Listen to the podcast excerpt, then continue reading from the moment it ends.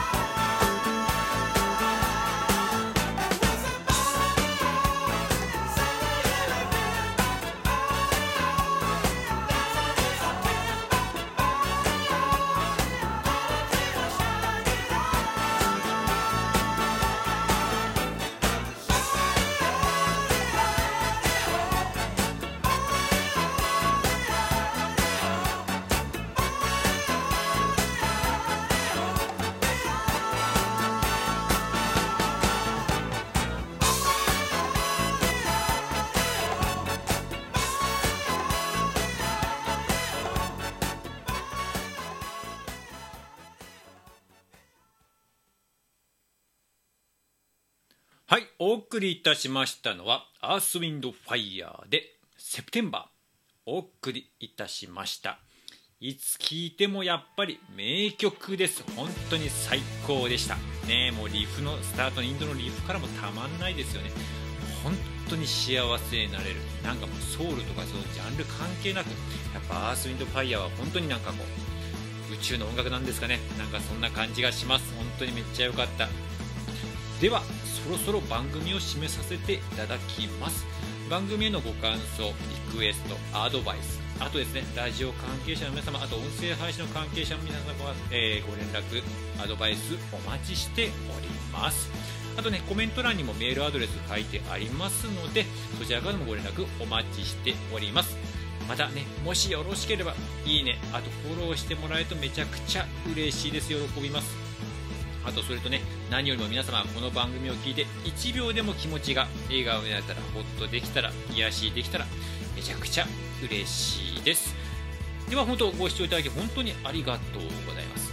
また明日も配信しますのでお会いできたら嬉しいです。ではありがとうございます。愛しております。ではまたねありがとうございます。